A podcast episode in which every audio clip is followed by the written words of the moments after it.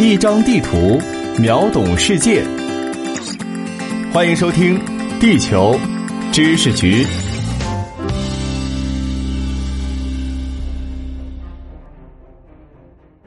欢迎来到地球知识局，我是零零六号地球观察员俊达。现在，阿富汗局势基本尘埃落定，塔利班成为了执掌阿富汗的新政权。阿富汗是与我国山水相连的邻国，因此，阿富汗能否实现长久和平，塔利班能否建立稳固的统治，都与我们的利益攸关。二零二一年八月十九日，阿富汗塔利班在喀布尔以阿富汗伊斯兰酋长国的名义发表了声明。一九九六年，阿塔第一次控制喀布尔的时候，就宣布建立阿富汗伊斯兰酋长国。该政权于二零零一年结束。除了阿富汗以外，世界上还有两个酋长国，以及一个以酋长国命名的联邦制国家。那么，到底什么是酋长国呢？说到酋长国，不能不提的一个概念就是埃米尔。酋长国，阿拉伯文写出来，再将之拉丁化，就是 emirate。其词根来源就是埃米尔，也就是说。酋长国就是以酋长为国家元首的国家。埃米尔这个称号，对于玩过一些欧亚历史类游戏的人来说，肯定不会陌生。在许多游戏和影视中，阿拉伯世界的埃米尔都表现的与欧洲的公爵十分类似。实际上，二者有本质的区别。欧洲的公爵是世袭的贵族称号，其地位和权力都低于国王；而阿拉伯世界里，埃米尔。可以是最高领袖哈里发下面的总督，但是当伊斯兰世界没有一个大家都认可的哈里发时，埃米尔也可以是一国之君。在古阿拉伯语里，埃米尔这个词是命令的意思。最初的时候，阿拉伯半岛上的早期军事组织中，指挥官就被叫做埃米尔。这种称呼可能在古代中东地区十分普遍，除了伊斯兰教经典之外。在中东的圣经中，也多次出现过人们把指挥官叫做埃米尔的记录。据称，七世纪伊斯兰教形成的时候，那些去麦加朝圣的信徒就称呼他们的领袖为埃米尔。阿布伯克尔和穆罕默德本人分别在公元六百三十年和六百三十一年，先后担任了朝圣队伍的埃米尔。也有种说法认为，先知穆罕默德的称号当中就有埃米尔一词。后来，埃米尔这个称号的含义在不同的地域发生了分化。在某些以穆斯林为主的军队中，比如莫卧尔帝国，他仍然是军官的称呼。莫卧尔帝国的一个埃米尔麾下有一千名骑兵。在波斯帝国扎卡尔王朝中，埃米尔也有类似于千夫长的权利。慢慢的，埃米尔有了军事以外的意思。阿拉伯帝国倭马亚王朝时期。册封了许多军事官员到地方上进行管理，埃米尔又开始有了行政上的含义。这一时期的埃米尔会被翻译成省长之类的官职。这一时期的埃米尔虽然名义上是哈里发册封的地方官员，但权力却远远大于现代意义上的省长。埃米尔在地方拥有行政和财政的绝对权力，而且许多埃米尔本身就是军事统帅。拥有一定意义上的军权，因此，埃米尔对于其辖区而言，就如同国王一般。从这个角度来讲，倭马亚王朝时期的埃米尔，与其说是省长，更像是中国周代封邦建国制度下的诸侯王，而哈里发就是周天子。大多数时候，埃米尔被用作较小国家的领导人、总督或统治者的头衔。阿拉伯帝国时期，在大哈里发之下。出现了许多地方的小埃米尔国，也就是现代意义上的酋长国。阿拉伯帝国倭马亚王朝之后，阿拔斯王朝兴起。阿拔斯王朝在地方上册封的埃米尔，跟前朝相比，权力削弱不少。哈里发会在埃米尔手下设置一个独立的财务官，这样财权就不归埃米尔管了。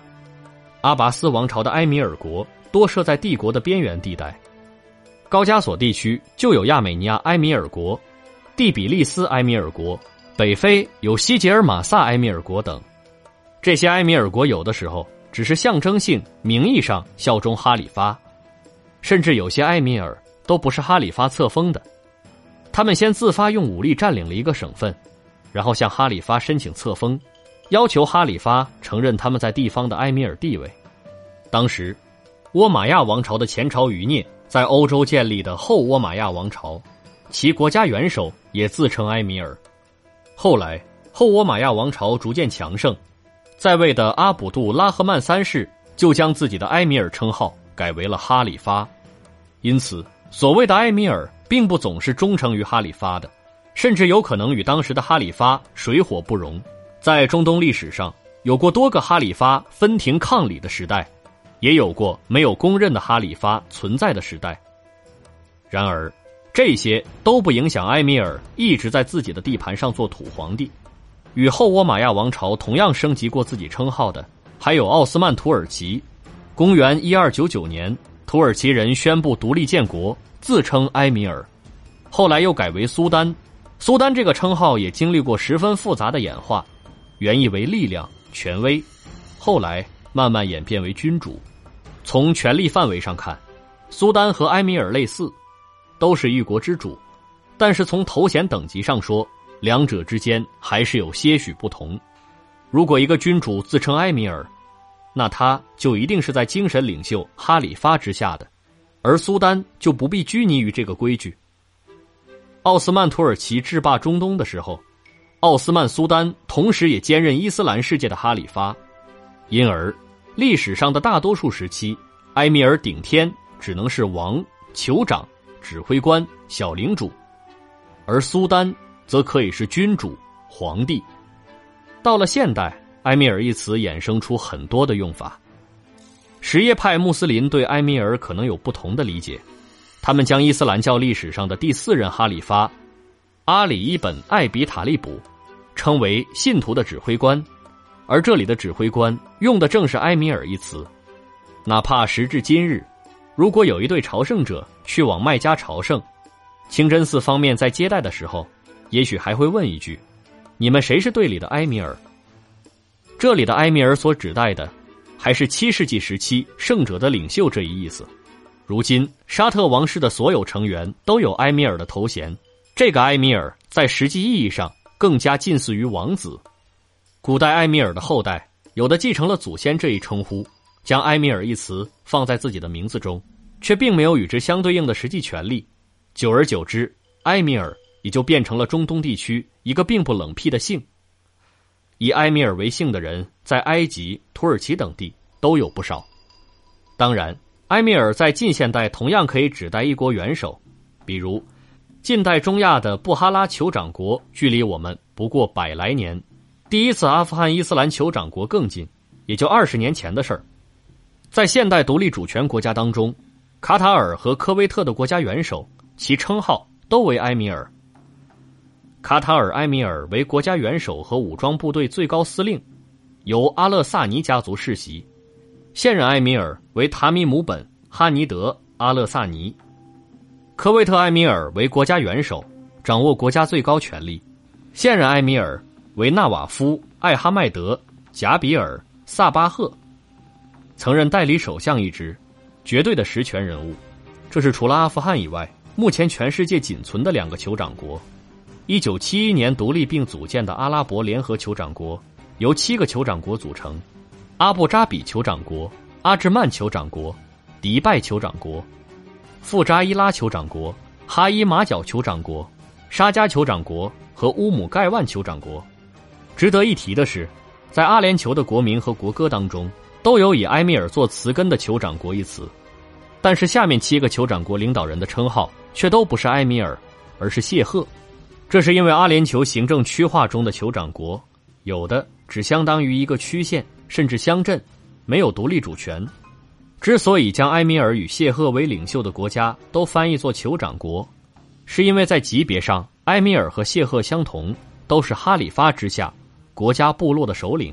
不同的是，埃米尔拥有广大的领土和人口，而谢赫一般只拥有一两个小城邦。